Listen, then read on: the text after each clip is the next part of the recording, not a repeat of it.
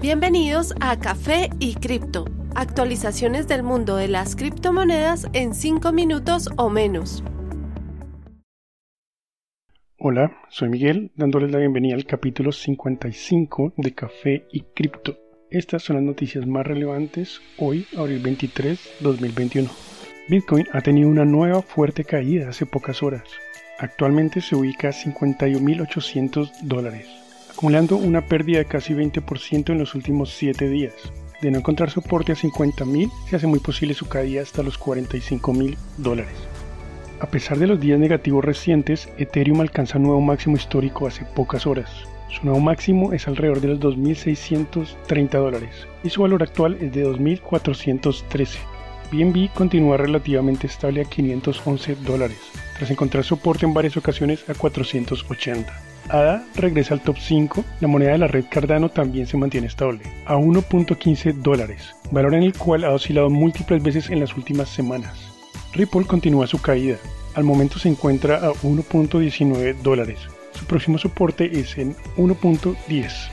En las demás monedas top 5, Doge pierde 13% en el último día, acumulando pérdidas de 50% en los últimos 3 días. Su valor actual es de 0.26. Polkadot está estable a 33.4 dólares, al igual que Litecoin con 257 dólares. Por último, Uniswap vuelve al top 10 tras desplazar a Bitcoin Cash.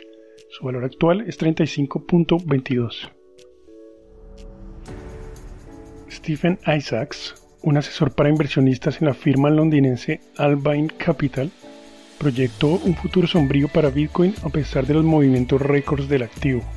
Hablando en una entrevista de la cadena CNBC, Isaacs advirtió que a pesar de la habilidad de Bitcoin para descentralizar el sector de las finanzas, los riesgos regulatorios y el impacto ambiental presentan un gran riesgo para el crecimiento futuro de Bitcoin.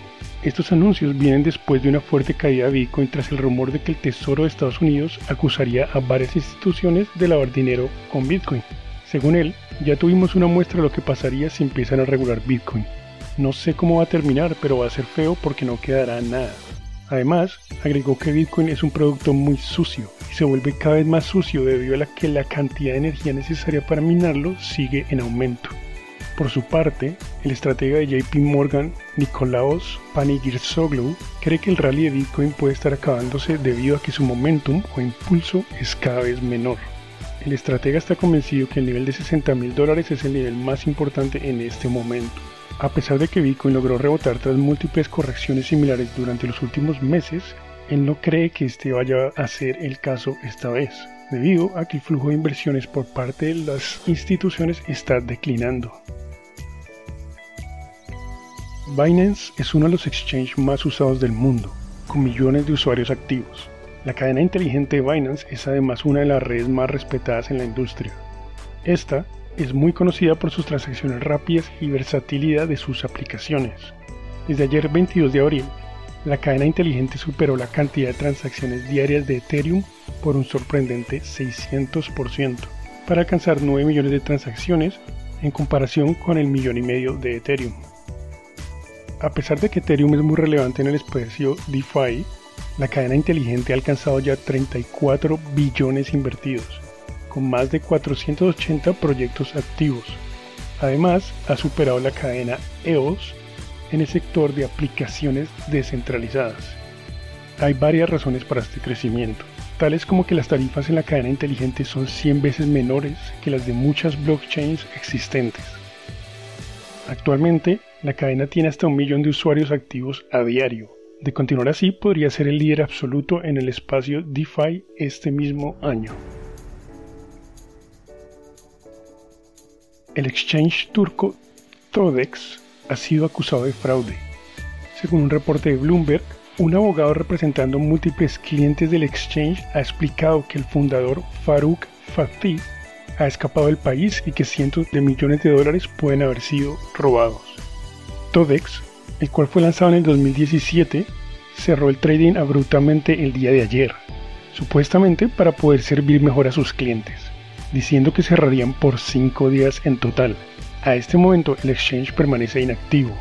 Respecto a la ubicación actual de Oser, la agencia de noticias de Miroren ha dicho que huyó a Tirana, en Albania, el 20 de abril. Gracias por su compañía una vez más. Esperamos contar con ustedes el próximo lunes en un nuevo episodio.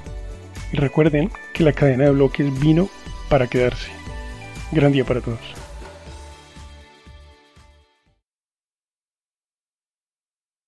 Los artículos y análisis mencionados en este podcast no constituyen una recomendación u oferta de inversión ni una promesa de resultados futuros. Haremos todo lo posible para garantizar la precisión de la información incluida en este podcast sin asumir ninguna responsabilidad por cualquier información faltante o incorrecta. Las operaciones con criptomonedas implican un elevado riesgo, incluyendo pérdida parcial o total del capital invertido y pueden no ser adecuadas para todos los inversores.